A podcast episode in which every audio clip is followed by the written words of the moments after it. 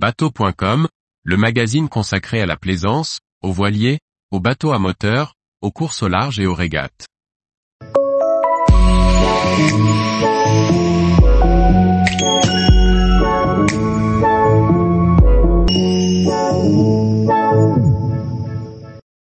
Un homme à la mer. Quelle manœuvre dois-je faire avec mon bateau?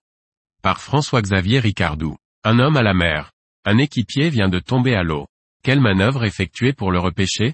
Je ralentis ma route et entreprends une boucle Réponse A. Je fais demi-tour à pleine vitesse pour revenir au plus vite sur lui. Réponse B. Je stoppe les machines et repars en marche arrière. Réponse C. Chaque semaine, nous vous proposons une question sur le permis bateau. Histoire de valider vos connaissances ou bien de découvrir des domaines inexplorés.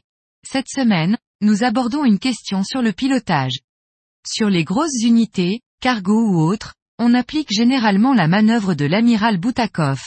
Il s'agit d'entamer la manœuvre en venant du côté où la chute s'est produite afin d'éloigner l'arrière du navire pour que l'équipier ne soit pas pris dans l'hélice.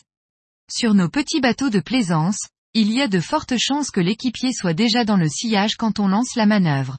Dans ce cas, on peut entamer le premier virage du côté que l'on souhaite. La manœuvre consiste à effectuer un demi-tour complet pour revenir ensuite face au naufragé, à 180 degrés de sa route initiale.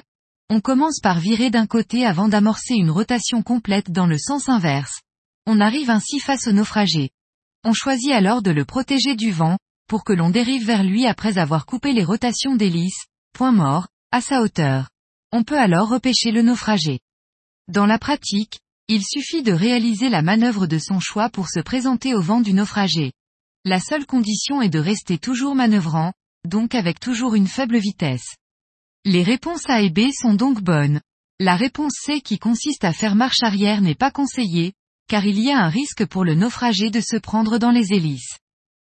Tous les jours, retrouvez l'actualité nautique sur le site bateau.com.